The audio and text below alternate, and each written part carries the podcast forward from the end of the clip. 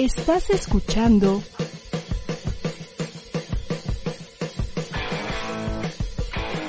ADR Networks. Seguimos activando tus sentidos.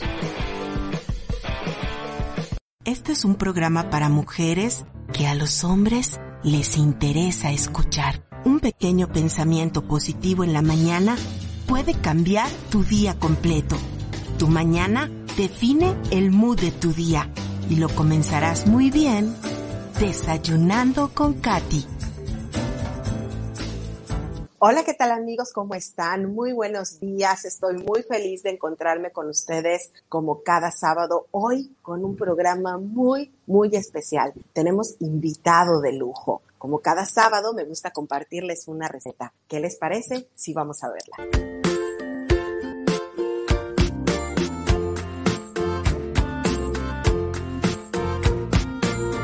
Hola, ¿qué tal, queridos amigos? Bienvenidos a mi cocina cada sábado. Soy muy feliz, Pañer. Hoy No me les hables, tengo no una me receta deliciosa.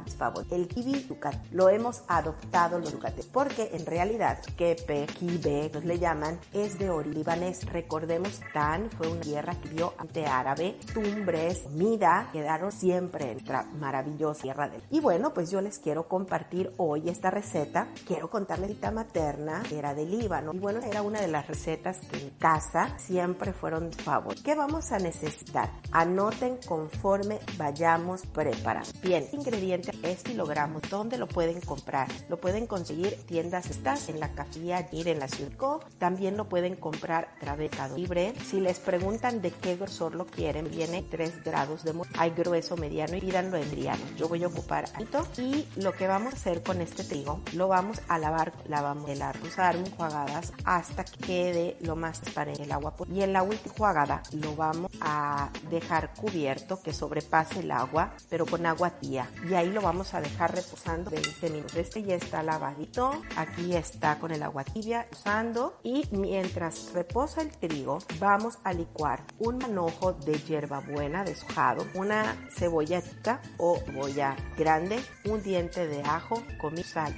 También vamos a ocupar medio kilogramo carne res y medio kilogramo de carne cerdo. Pero también pidan otro medio kilogramo de carne de cerdo extra que se las pongan aparte porque vamos un relleno. Él puede ir con o sin relleno, pero en este caso les voy a enseñar el y lo que vamos a hacer es licuar lo que ya les comenté anteriormente para agregarlo a la carne y al trigo, mezclarlo muy bien y dejarlo reposar mientras nos vamos a preparar. Vamos a preparar.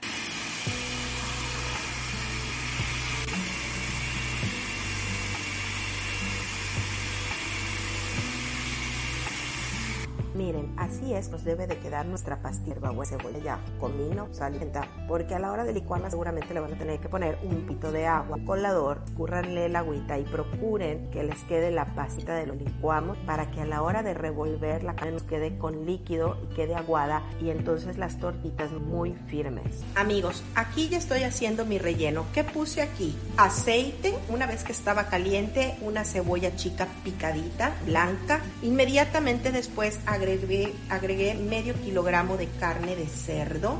También puse dos cucharadas de piñones, una cucharada sopera de pasitas, 10 aceitunas sin hueso picadas y sazoné con sal, pimienta y comino. Comino nunca te puede faltar en tu cocina porque es una especie que todas las comidas árabes llevan. Y aquí pues yo les comenté, estoy utilizando la carne de cerdo. Una observación que les quiero hacer, que no les comenté anteriormente, es que los kiwis se hacen con carne de ternera. Pero aquí en Yucatán, pues nos adaptamos a todo. Hay gente que cocina el kiwi solo con carne de res, hay gente que hace la mezcla, mitad de res, mitad de cerdo, como estoy haciendo yo. Y bueno, esto es al gusto, quedan buenísimos así también. Mientras esto termina de cocinarse, vamos a preparar los complementos. Vamos a ocupar un poco de yogur natural que de preferencia no esté endulzado, natural esté ácido. Vamos a ocupar un medio bote y le voy a poner ahorita pepino finamente picado, semillas. Le voy a agregar hierbabuena que ya piqué aquí. Le vamos a poner un poquito de ajo picado y también le vamos a poner pimienta, sal, comino. ¿Ven por qué les que hace falta el vino? También le sal. Vamos a revolver bien y si le hace falta, pues ya continuamos. Este es uno de los complementos y nos vamos a preparar uno más. Los kibis tienen que llevar cebollita o rollo. Yo aquí tengo, tengo cebolla morada y tengo también repollo o col. La tengo muy bien picadita. La forma en la que voy a preparar la cebollita es la misma forma en la que vamos a preparar la col. Vamos a ahorrar un poco de tiempo. Le voy a poner jugo limón. Voy a poner también vinagre. Un chorro de vinagre. Le voy a poner orégano.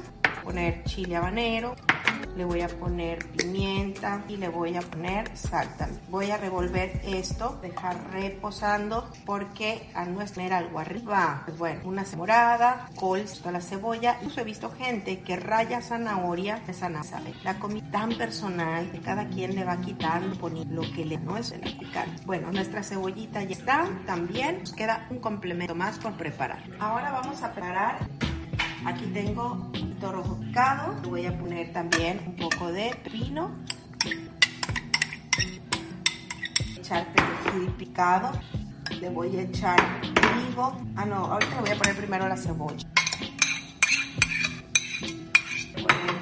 trigo. Voy a revolver muy bien y lo voy a sazonar con jugo de limón, sal y pimienta lo voy a echar y esto sería nuestro tablet. Vamos a revolver muy muy bien hasta que quede todo integrado y nos vamos ya a freír nuestros kibis porque todos estos elementos ya están. Este sería un buen momento, queridos amigos, para que metan un delicioso pan baguette, o aquí le llamamos barra de pan francés, al horno, porque nuestros kibis saben deliciosos con pan. Y en lo que vamos friendo los kibis, pues nuestro pan va a estar en el horno para que estén y muy calientes. Vamos a freír. Vamos a preparar nuestras croquetas. ¿Qué es lo que voy a hacer? Ya tengo aquí mi pasta, lo que voy a hacer es tomar un puñadito de carne y la voy a aplastar sobre la palma de mi mano. Voy a tomar una cucharada del relleno, voy a agarrar otro tanto de carne suficiente para cerrar croqueta y con mis manos como haciendo un capullito le voy a ir dando una forma una se dan cuenta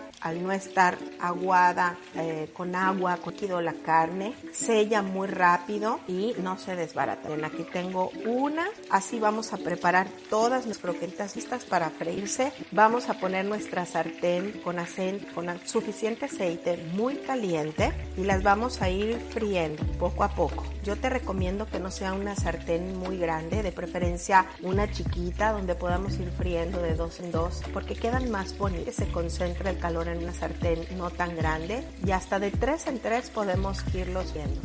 Vamos a preparar un platón con papel absorbente para que al salir los kibis de la sartén los podamos escurrir, la grasita que tenga y pasarlos muy limpios al plato. Ahora les voy a enseñar cómo quedan. Pues aquí tenemos unos que ya se están friendo, ya están listos. Este es el color que debe de quedar. Los vamos a pasar aquí para escurrirlos muy bien. Aquí tenemos uno que ya está listo y miren qué rico. Quedan súper, súper crocantes. Y les voy a enseñar cómo quedan ya servidos en nuestro platito. Miren nada más qué rico ya con nuestro pan horneado y calientito. No saben qué ricos son los kibis. Espero que les guste esta receta. Si tienen alguna duda me pueden escribir. Y bueno, pues buen provecho. Vámonos con nuestro invitado del día de hoy.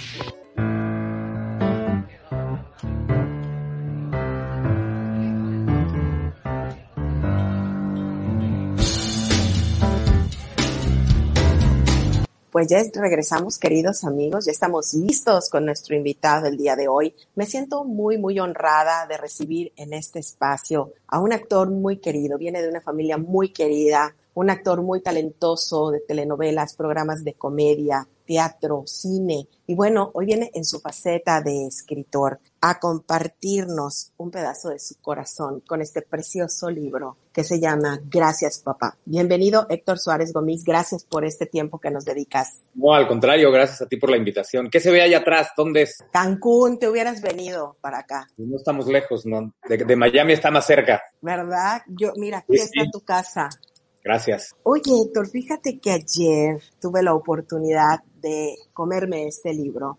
Yo te felicito porque no es un libro donde yo aquí encontré a un niño encontré a un niño que nos abre su corazón. Sé que eres un hombre, pues, que rondas los 50, 51 años 53. y nos vienes 53, pero yo leo a un niño que nos muestra la huella de aprendizaje que nos dejó su papá. ¿Cuáles fueron las razones, motivos e intenciones de escribir este libro? En el 2011, cuando salió mi segundo libro, eh, el director de Random House nos invitó a comer a mi papá y a mí y a mi editora a, para hablar de una idea que él tenía. Y él quería que mi papá me platicara su vida y yo la escribiera, pero yo no tenía tiempo. Yo estaba haciendo programa de tele de lunes a viernes, este, El pelón en sus tiempos de cólera lunes, martes, viernes y Peter Pan viernes, sábado y domingo. No tenía un solo día libre. Entonces les dije que yo no podía hacerlo a menos que me esperaran unos años. Me dijeron que no, mi papá empezó a escribir, pero en realidad no escribió gran cosa, no entregó nada y al día siguiente de su muerte, su hermano y su viuda se preguntaron y me preguntaron que qué había pasado con eso. Llamé a la, a la editorial para saber, me dijeron que el contrato había vencido, que no había entregado o sea, realmente nada para poder editar un libro. Y entonces me vino el impulso y la necesidad de decirles, yo, yo lo escribo, yo lo escribo y nada más que va a ser algo completamente diferente. Y entonces yo lo que, lo que quise fue contar la, las enseñanzas de un maestro a un discípulo, las grandes enseñanzas de mi papá, porque además nadie lo conocía de la puerta de la casa para adentro. Él, él siempre fue una persona muy amorosa, muy tierno y tenía una gran vida espiritual, filosófica, una abuela maravillosa que, que le heredó una filosofía de barrio y sabiduría de barrio genial que combinó él con toda la filosofía oriental de la que estudió los últimos 30 años de su vida y todo eso nos lo pasó a los cuatro hermanos. Quiero pensar que a los cuatro, no sé qué tanto a todos los demás, pero por lo menos yo estoy contando así mi historia. Fíjate que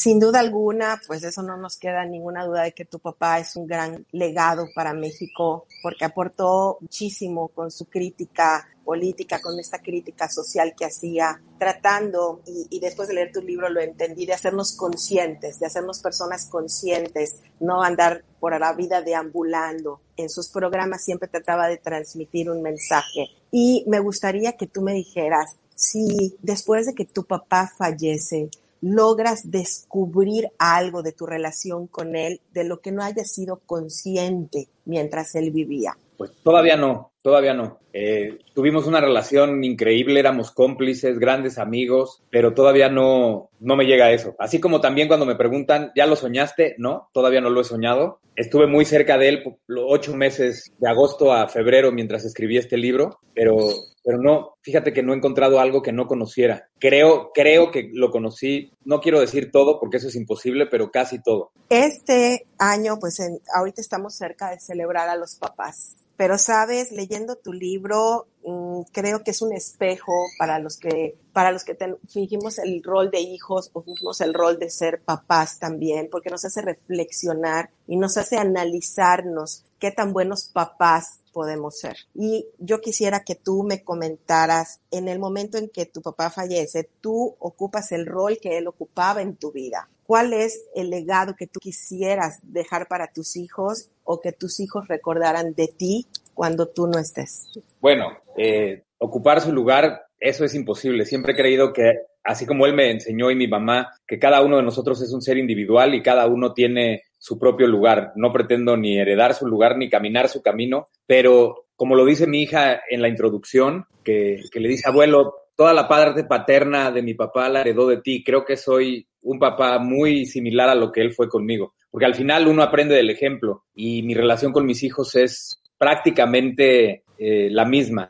Respeto su individualidad, respeto y los dejo caminar, los dejo que se pongan los trancazos para que aprendan. Eh, por supuesto, les pongo límites, los amo inmensamente y se los digo todo el tiempo. Los beso, los abrazo, nos reímos, vamos juntos a muchos lados y somos como tres grandes amigos. Y, y así quisiera que me recordaran mis hijos, como, como, como un papá que los amó a más no poder y que dio la vida por ellos, así, tal cual. Me encantó leer a tu papá en el rol de papá. Me encantó porque efectivamente todos podríamos tener de él la imagen de un hombre adusto, de un hombre que hacía comedia, pero lo maravilloso al leer tu libro fue darme cuenta que él no él realmente solamente potencializaba su talento en un escenario, porque él, debajo del escenario él seguía siendo un hombre divertido, eh, su personalidad era la misma que nosotros podíamos ver, aunque lo pudiéramos dudar por esa imagen, por esa voz que él manifestaba, ¿no? Sí, era, era muy divertido. A mí me hacía reír muchísimo y él y yo nos comunicábamos a través de, de, la comedia. Yo por mi Asperger, muy chico, no entendía muchas cosas, pero por eso me dediqué a estudiar y a,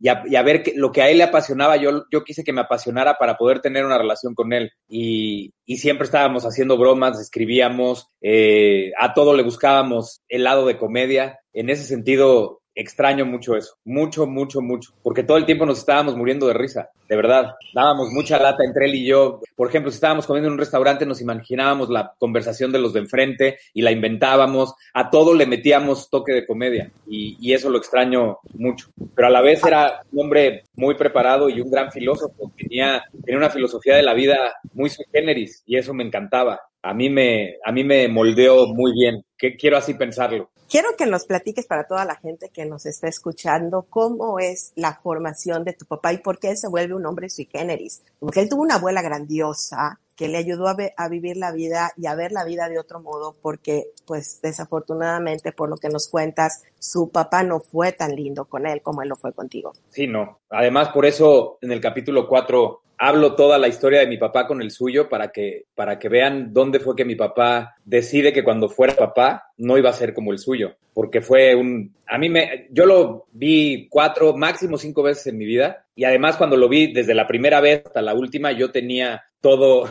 toda la información de mi papá. Entonces, de entrada, nunca me cayó bien. Y, y, conviviendo con él, me di cuenta de que era un hombre muy tonto y, y muy elemental. Hasta me atrevería a decir subnormal. Y hay una, hay una anécdota de mi papá que cuando ya conoce a su papá, saliendo del cine, él tiene tantas ganas de, que su papá lo reconozca y de amar a su papá, que lo abraza y le da un beso y este se quita y le dice, ¿qué óvole? ¿Qué somos jotos o qué? Los hombres, los hombres no se besan. Y eso le reventó el corazón a mi papá, porque él se moría de ganas de tocarle la mano y de abrazarlo y, de, y nunca, y nunca se lo permitió. Y, y mi papá fue todo lo contrario. Mi papá nos comía besos todos los días. Sus mensajes de WhatsApp siempre iban acompañados de corazones y flores y caritas de beso. Y de, siempre fue así. Desde niños, desde muy niños, nos decía te amo todos los días y nos de verdad nos comía besos. Te cargaba y no paraba de besarte. Además, cuando no se rasuraba, picaba y era desesperante y, y te apretaba. Siempre muy cariñoso. Y, y, verbalmente siempre era mi amor, o a mí, como me decía, campeón, pero siempre te contestaba, ¿qué pasó, mi amor? ¿Cómo estás? ¿Cómo está tu corazón?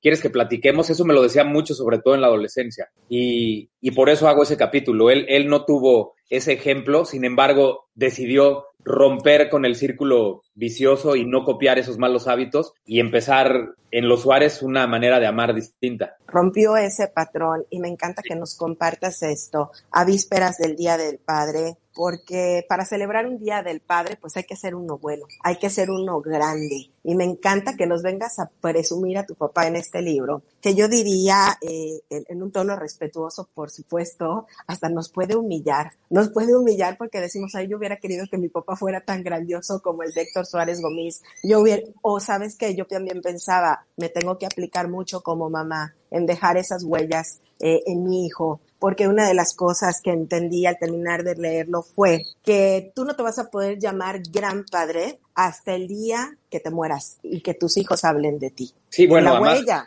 ese mote y ese adjetivo te lo tienen que poner tus hijos. Ellos son los que, los que van a decir si fuiste o no fuiste gran padre. Ese famoso cuarto mandamiento de honrarás a tu padre y a tu madre, pues solamente funciona si el que sigue dijera, honrarás a tus hijos, porque esto es de ida y vuelta, ¿eh? No es nada más, ah, tú me trajiste al mundo y por eso te honro y te voy a hacer prácticamente pleitesía y voy a ser tu esclavo y tu sirvienta. No, a esto es de ida y vuelta. Hay papás que merecen ser honrados, como el mío, por eso escribí un libro de él, y hay otros como mi abuelo que merecen que se diga la verdad y que merecen que, que se diga era un imbécil. Y además se la pasó teniendo hijos por, regados por todos lados. A lo mejor con los demás fue un poquito diferente, pero la historia con mi papá es tal y como la cuento. Y yo fui testigo cuando lo conocí de que era un imbécil. Y sobre todo el transformar eh, una herida en algo positivo, porque hay claro. mucha gente que puede repetir el patrón de una manera igual o peor de tóxica Entonces aquí nos demuestra que no hay pretexto. ¿Sabes, Héctor? Eh, la definición de éxito, si la vemos desde un punto de vista de poder tener una buena relación con nuestra familia, con nuestros hijos, con nuestros amigos,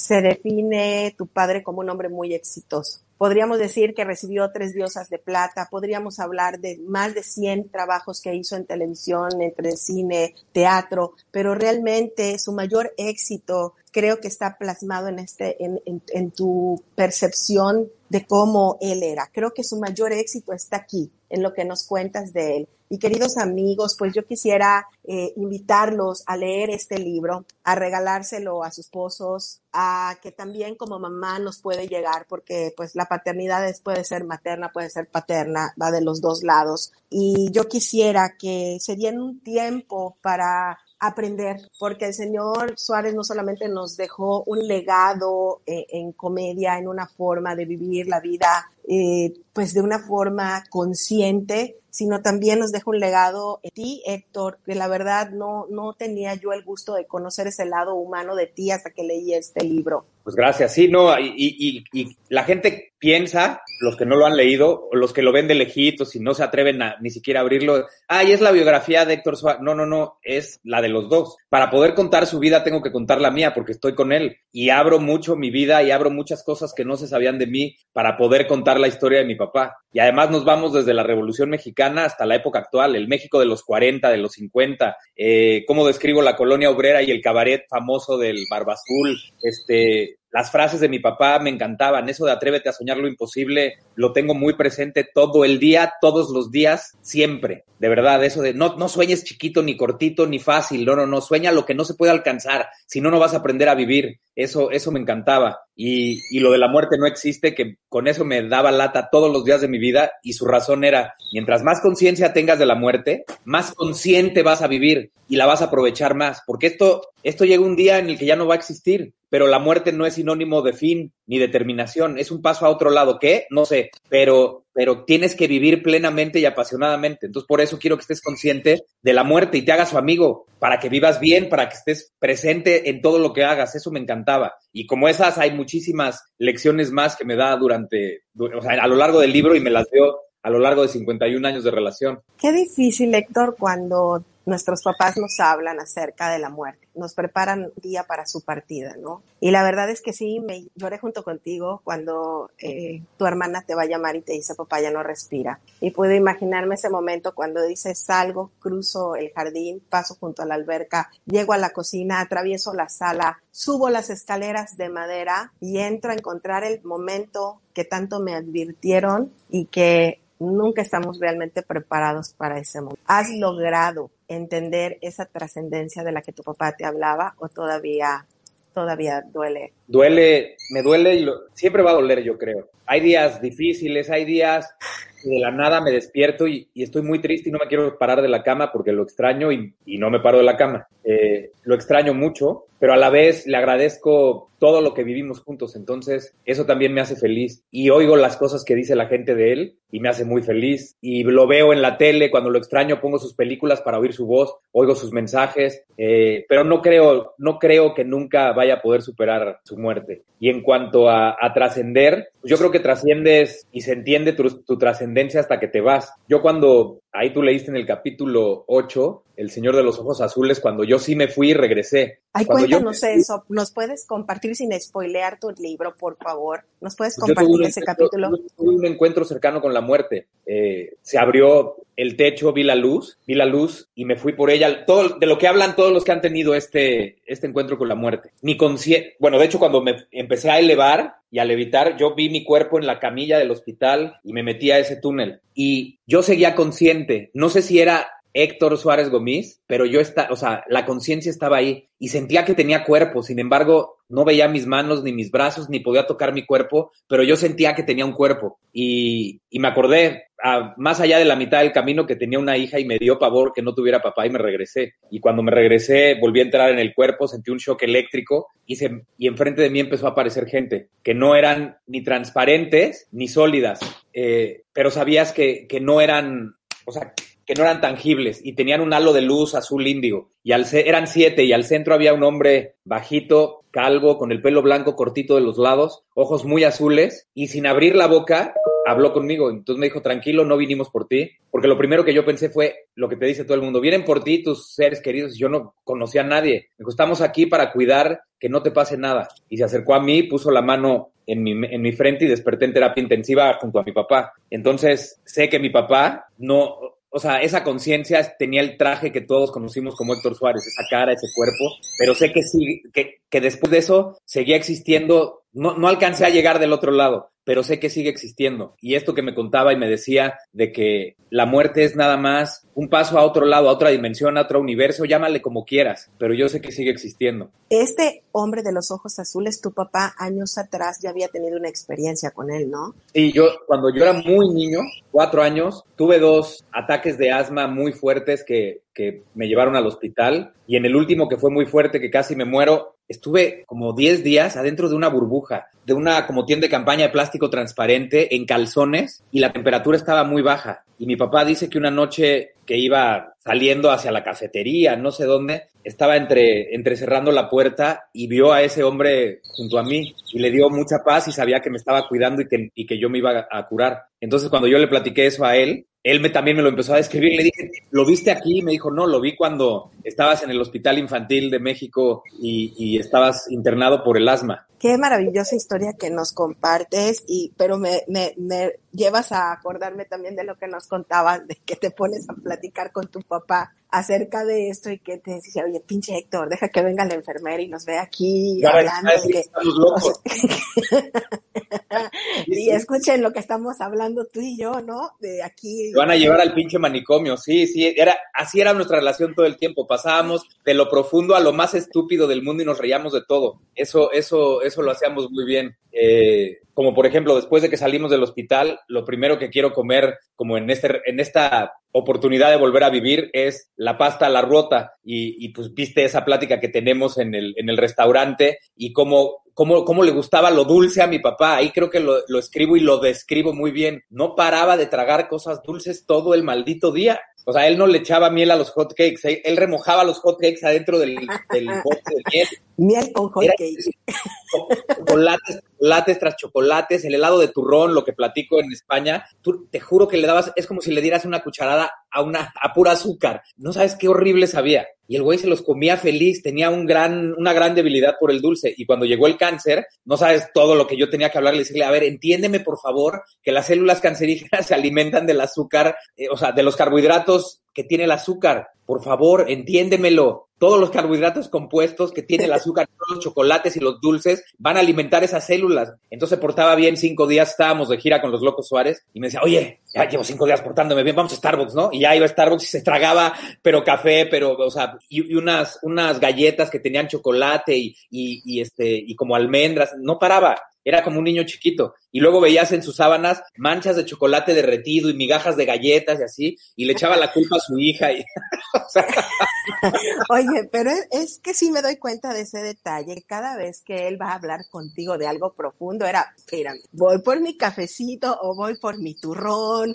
o vamos a comernos unos hot cakes, ¿no? No, Entonces- para todo, ¿eh? Para todo. El helado, mi hermana Isabela pedía siempre, eh, que estábamos los domingos en algún restaurante, pedía helado de vainilla, que es su favorito. Llegaba el helado de vainilla, te juro que esto lo oí más de 100 veces, literal. No, no estoy exagerando de las veces que lo oí. O sea, fueron, fue un domingo tras otro, tras otro, tras otro. Llegaba el helado de vainilla y ella siempre pedía dos bolas. Llegaba y mi papá se le quedaba viendo al helado de vainilla y le decía, oye, ¿no quieres que le echen chocolate arriba? Entonces decía mi hermana, "No, ándale, échale chocolate, decía mi hermana. Entonces mi papá pedía chocolate, se lo echaba al helado para que ella no se lo comiera y se lo comiera él. Lo hizo siempre, siempre. Muy el, el- el bote de Hershey's le vaciaba medio bote al helado de vainilla. No paraba de tragar dulce. Y, Y, siempre tú, por se- el contrario, no, tú eres, No. tú odias los condimentos. Sí, todo, Bueno, todo eso. se- En ese sentido éramos muy distintos. Entonces cuando estábamos comiendo siempre me molestaba y me decía, tu pinche comida no sabe a nada. Y yo decía, bueno, pues la- a mí me sabe a lo que sabe. Tus camarones no saben a camarón, güey. Saben a toda la cosa con la que le elaboraron. O tu carne o tu pollo. Era, era, era muy divertido eso. Pero siempre comía mucho dulce. Y, y a escondidas, porque además sabía que lo regañábamos y a escondidas se oía los papelitos. Y salía con cara de travieso y decías, ¿qué te comiste? Nada.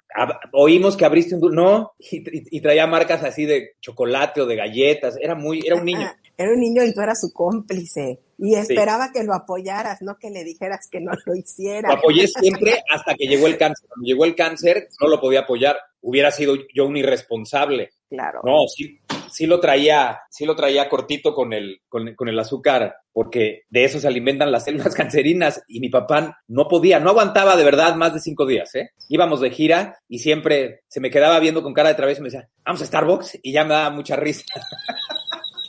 Oye, Héctor, pero qué, qué melancolía, eh, bueno, yo compartiendo contigo que también he perdido, perdido a mi padre, ¿verdad? Da cuando ahora ves un helado de vainilla, cuando ahora... Sí, bueno. Y todos los dulces. Ves, ves un hot cake, ¿no? ¿Cómo nos puede partir el alma ahora un simple hot cake? O aquello que sabes que amaba y que le gustaba. Ahora todo eso tiene su huella, tiene su sello y deja un legado para ti, para tus hijos, que oigo que platica tu hija de su abuelo como su inspiración. Qué lindo como nieta que le haya dicho mi vida, qué, qué hermosa, en qué cosa tan linda te estás convirtiendo el día de hoy. Cuéntame acerca de tu hija, platícame de ella. Los dos son una belleza. Jimena es una niña muy noble, muy buena, muy, eh, muy pura, tiene un corazón muy puro, no ve la maldad, es muy transparente, eh, puro amorcito, nunca me costó trabajo nada, nunca, hasta el día de hoy no me ha dado un solo problema de nada.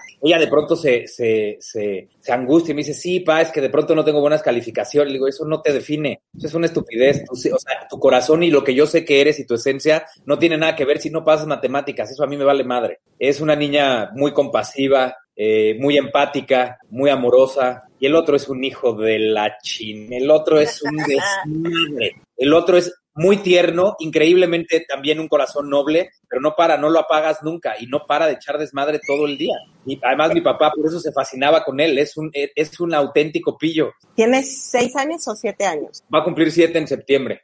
Siete, ay, mi vida. La, la huella sí. que dejan nuestros abuelos a esa edad, ¿verdad?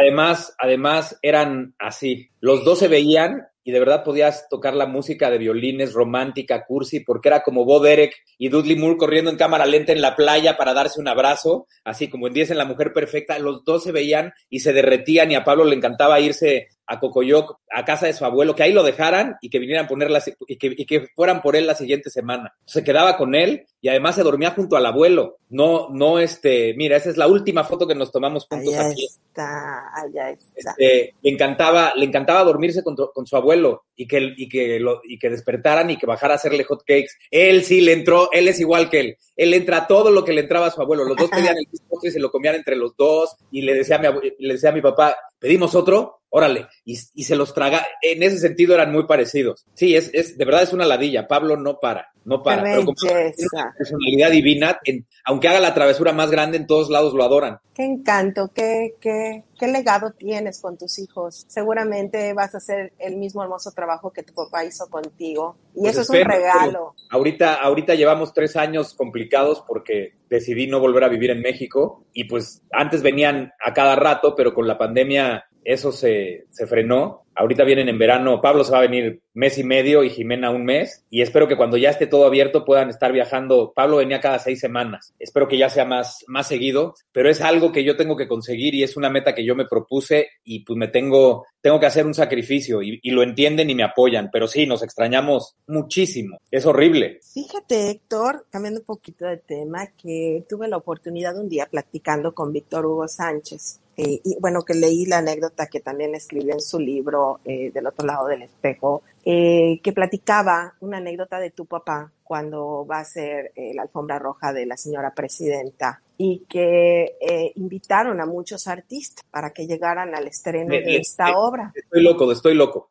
Ah, Fue de esto loco. Ajá. Y al final, al momento, a la hora de la hora, no llegó nadie. Y nos cuenta eh, la percepción, Víctor Hugo, de cómo tu, tu papá le comenta, y es algo que tú también lo comentas aquí, pero diferente, en el capítulo Las águilas vuelan solas, los ojetes en parvada. Me encanta. eh, yo quisiera que tú me platicaras percepción cuando un hombre tan valiente como tu papá para decir lo que se tiene que decir, cuando tiene que ser dicho, sin temor a lo que, a lo que venga. Existe tanta gente alrededor que tiene miedo de estar cerca de ti por, por cobardía, porque esa es, esa es la palabra. ¿Cuál es tu Pues sí. percepción acerca de esta situación? Mira, cuando, cuando en, en la época que estaba muy claro esto de, de las televisoras y los vetos y prácticamente tú eres de este equipo y del otro y mi papá siendo tan rebelde y habiendo trabajado en una y en la otra, como que y, y- y peleándose con los dueños de las dos empresas, como que muchos de nuestros compañeros les daba miedo que lo asociaran con, con, con él por miedo a perder el trabajo, por miedo a que los vetaran, por miedo a que les quitaran algo. Y, y sí, somos un gremio muy cobarde en ese sentido, no somos nada unidos y nunca vamos a ser unidos. Esta es una hoguera de las vanidades y así va a ser siempre. Cada quien va a ver por su propia eh, por, por su propio beneficio. Y tampoco es que esté mal, pero si fuéramos más unidos, todos, en México, en los gremios, en el gremio artístico, cobraríamos mejor, eh, todo mundo tendría servicio médico. El caso es que somos muy egoístas y muy, y muy mariquitas. Nos da, no somos, no, no los tenemos bien puestos para, para no permitir que nos pisen. Y, en- y, y pues eso no, no le gustaba a muchos de los compañeros de mi papá y nunca lo apoyaron. Qué feo, ¿no, querido Sí, Héctor? y a mí, a mí, yo tengo muy claro quiénes son mis amigos y quiénes son los que están cuando les conviene estar. O sea, cuando yo me fui de Televisa a 10 años, eh, me dejaron de saludar cualquier, ya ni te imaginas, cualquier cantidad. Y cuando regresé, volvieron a empezar a saludarme y me daba mucha risa. Pero no hago caso, yo ellos no, ellos no van a, ellos no son la razón de mi felicidad, ni de mi armonía, ni de mi paz. Entonces, no pasa nada. Pues, ¿qué les vas a hacer caso con tremendas lecciones de vida que tu papá te dio? Sería no Pues haber sí. aprendido nada, ¿no? Realmente eh, esta frase me encanta porque en la vida eso a veces ocurre, Héctor. Me gustaría que le dieras un consejo a esta gente que de repente se siente sola, sola en sus sueños, sola, sola en ¿Sabes sus ideales. El ser humano confunde soledad con aislamiento. Son dos cosas distintas. En la soledad es el único momento que tienes para poder estar contigo. La soledad es ese único momento que tienes para poder viajar adentro, para estar contigo, para meditar, para analizarte y analizar todas las cosas que te pasan, para poder pensar, para poder discernir. Y el aislamiento es estar alejado de absolutamente todo. Te conviertes en un ermitaño allá arriba en una cabaña. Entonces, son dos cosas distintas. Pero creo, yo, yo celebro y qué bueno la gente que tiene muchos amigos, pero ¿qué tal se la pasaron cuando nos encerraron? ¿Cuánta gente no sabía estar con ella misma porque necesitaba el ruido y la compañía de los demás? Esa gente que no sabe estar consigo misma, qué triste y qué miedo, qué, qué soledad deben de vivir. Porque aunque estén acompañados, siguen estando solos, totalmente solos, no en soledad, solos, aislados, no, no saben estar con ellos. Entonces yo creo que lo más importante es aprender a estar solo, aprender a oírte, aprender a hablarte, aprender a conocerte, a perdonarte, a discernir, a pensar, a soñar, y solamente lo puedes hacer cuando estás en silencio y alejado de todo el ruido. Eso es totalmente cierto, queridos amigos. Me encanta poder traerles eh, de viva voz. Eh, siempre les traigo libros que creo que valen la pena y realmente, gracias papá. Eh, ¿Dónde pueden conseguirlo? Cuéntanos. Es. Editorial Grijalvo. Es Random House, Penguin, entonces está en todos lados, en todas las librerías, en todas los, lo- las plataformas que, que los venden, está en esa versión im- impresa y está también, eh, ¿tú dónde lo compraste? ¿En Gandhi? Yo lo compré en Gandhi. Ay, sí, ya me, ya me voy. Pues es que está en Gandhi, está en el sótano, está en el, en, en el péndulo, está en Sanborns, está en todos lados. Y ahora que voy a México a fin de mes, voy a grabar el audiolibro, porque también falta la versión audiolibro. Yo sabía que este iba a ser un grandioso libro desde que leí La Solapa, ¿eh?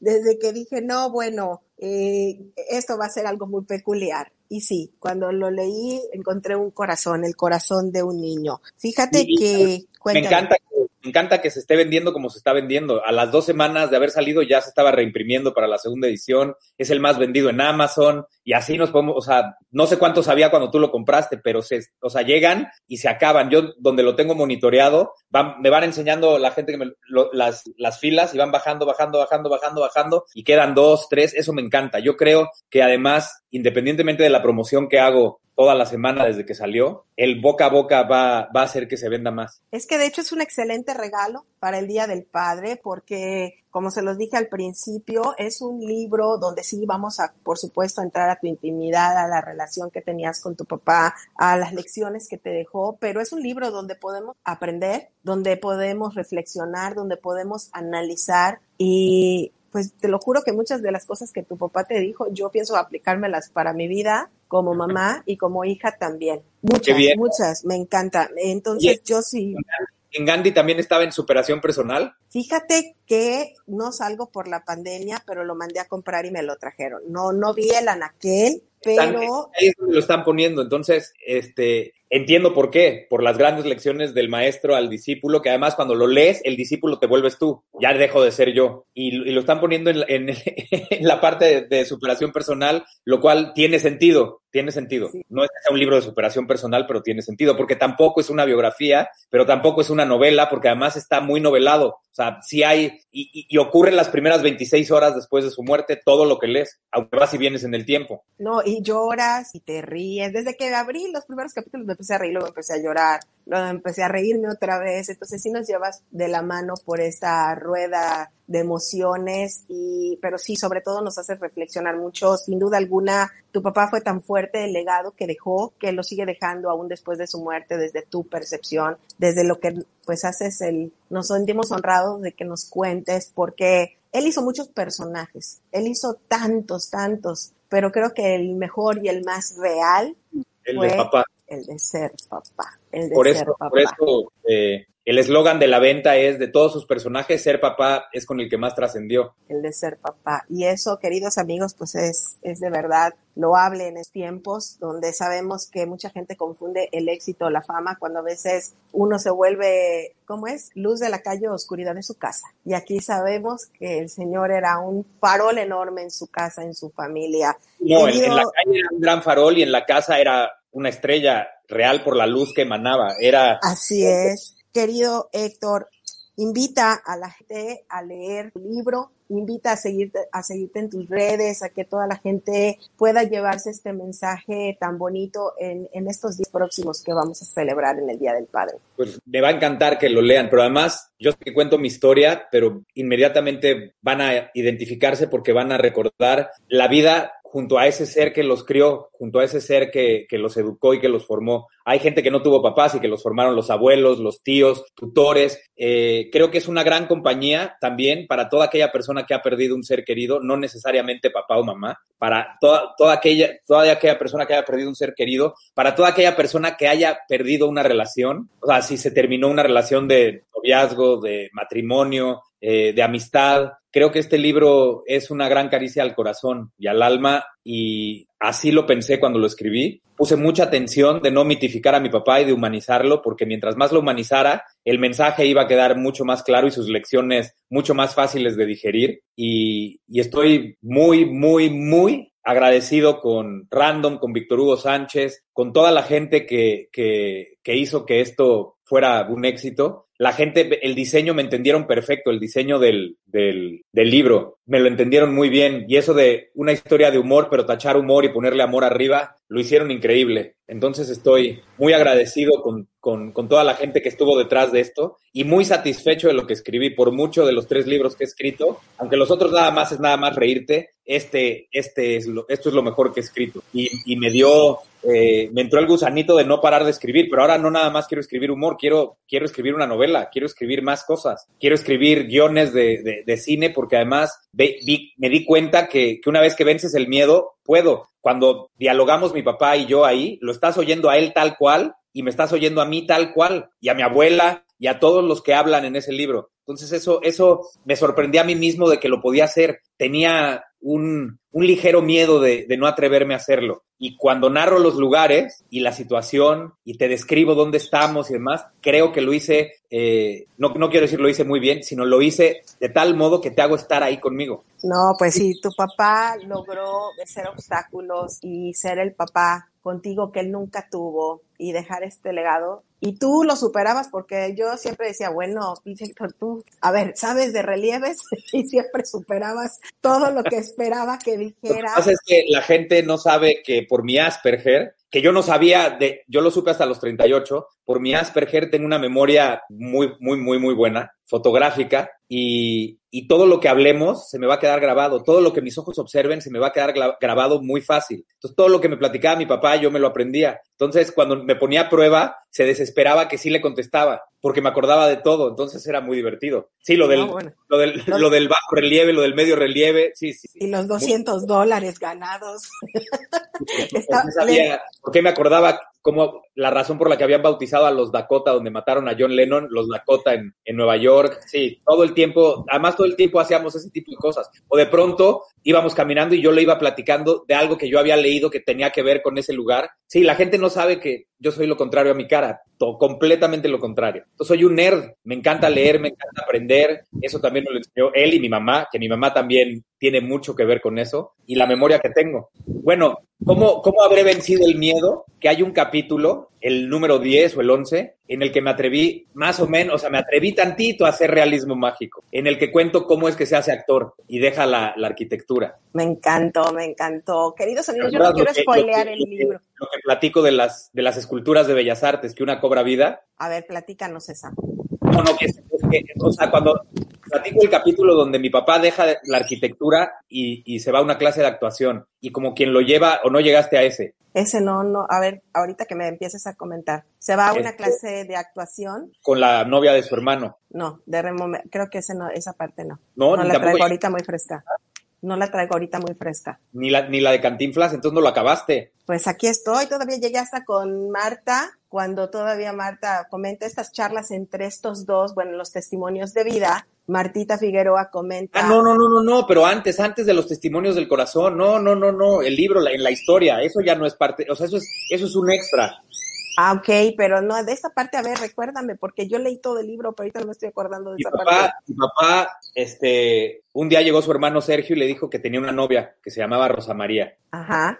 Y entonces, y ya, y una tarde tocan a la puerta y mi papá está haciendo unos planos de arquitectura y abre la puerta y es esta mujer que va a ver a su hermano y le dice, oye, está dormido porque tiene fiebre, está enfermo del estómago, pero siéntate, ya no debe tardar en despertarse. Y la oye este, leer en voz alta y le dice, ¿qué haces? Estoy ensayando una escena porque estoy estudiando actuación. Y entonces pasan la escena juntos. No me digas que eso no, es imposible que hasta ahí no te acuerdes. ¿Sabes qué? Estoy ahorita, ahorita me voy a acordar, ahorita me hace sentir mal porque sí lo leí. ¿Por qué esa parte la tengo como nublada? Bueno, pues ese ¿Sabes? capítulo está muy en realismo mágico. ¿Sabes qué me pasa a veces cuando leo? Cuando un capítulo me deja como impactado, me deja reflexionando, paso de repente a leer el siguiente y me quedo con la huella todavía del anterior porque mueve algunas cosas en mí. Entonces a veces me pasa que estoy leyendo y chispas, no, a lo mejor no estoy poniendo la atención que debiera en ese capítulo. Yo normalmente un libro lo tengo que volver a leer dos o tres veces porque vuelvo a descubrir cosas, vuelvo a descubrir cosas. Y tú sabes que a veces cuando leemos tenemos algunas, unos capítulos con los que nos identificamos mucho más que otros. Y, y ese Entonces, capítulo, el de la actuación, está muy en realismo mágico.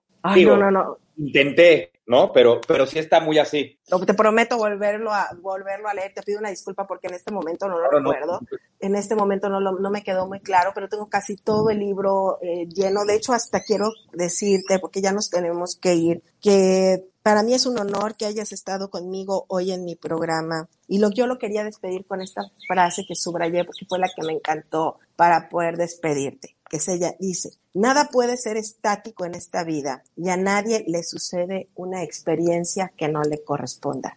Y para mí el que hoy estés conmigo ha sido una experiencia maravillosa y agradezco a la vida si me correspondió poder contarte lo que me hiciste sentir cuando leí tu libro. Muchísimas gracias. No, no, no, al contrario. Muchas, muchas, muchas gracias a ti. Buen día y este, y espero un día estar ahí junto a ti, ahí en Cancún. Ya estás invitadísimo porque yo quiero que regreses y me platiques de tus proyectos. Me, me encanta lo que me platicas acerca de lo que quieres escribir. Me va a encantar que nos compartas con nuestro público todo, todo lo que traigas en mente porque nos capta mucho la atención y el interés. Muchísimas gracias, Héctor. Te mando un, un fuerte abrazo y compren el libro, queridos amigos. Compren el libro. Excelente regalo para el Día del Padre. Se van a hacer un gran favor. Los quiero mucho. Hasta pronto. Gracias. Bye. Bye bye. Au revoir. Te espero el próximo sábado para que desayunemos juntos. Solo por ADR Networks. Activando tus sentidos. Estás escuchando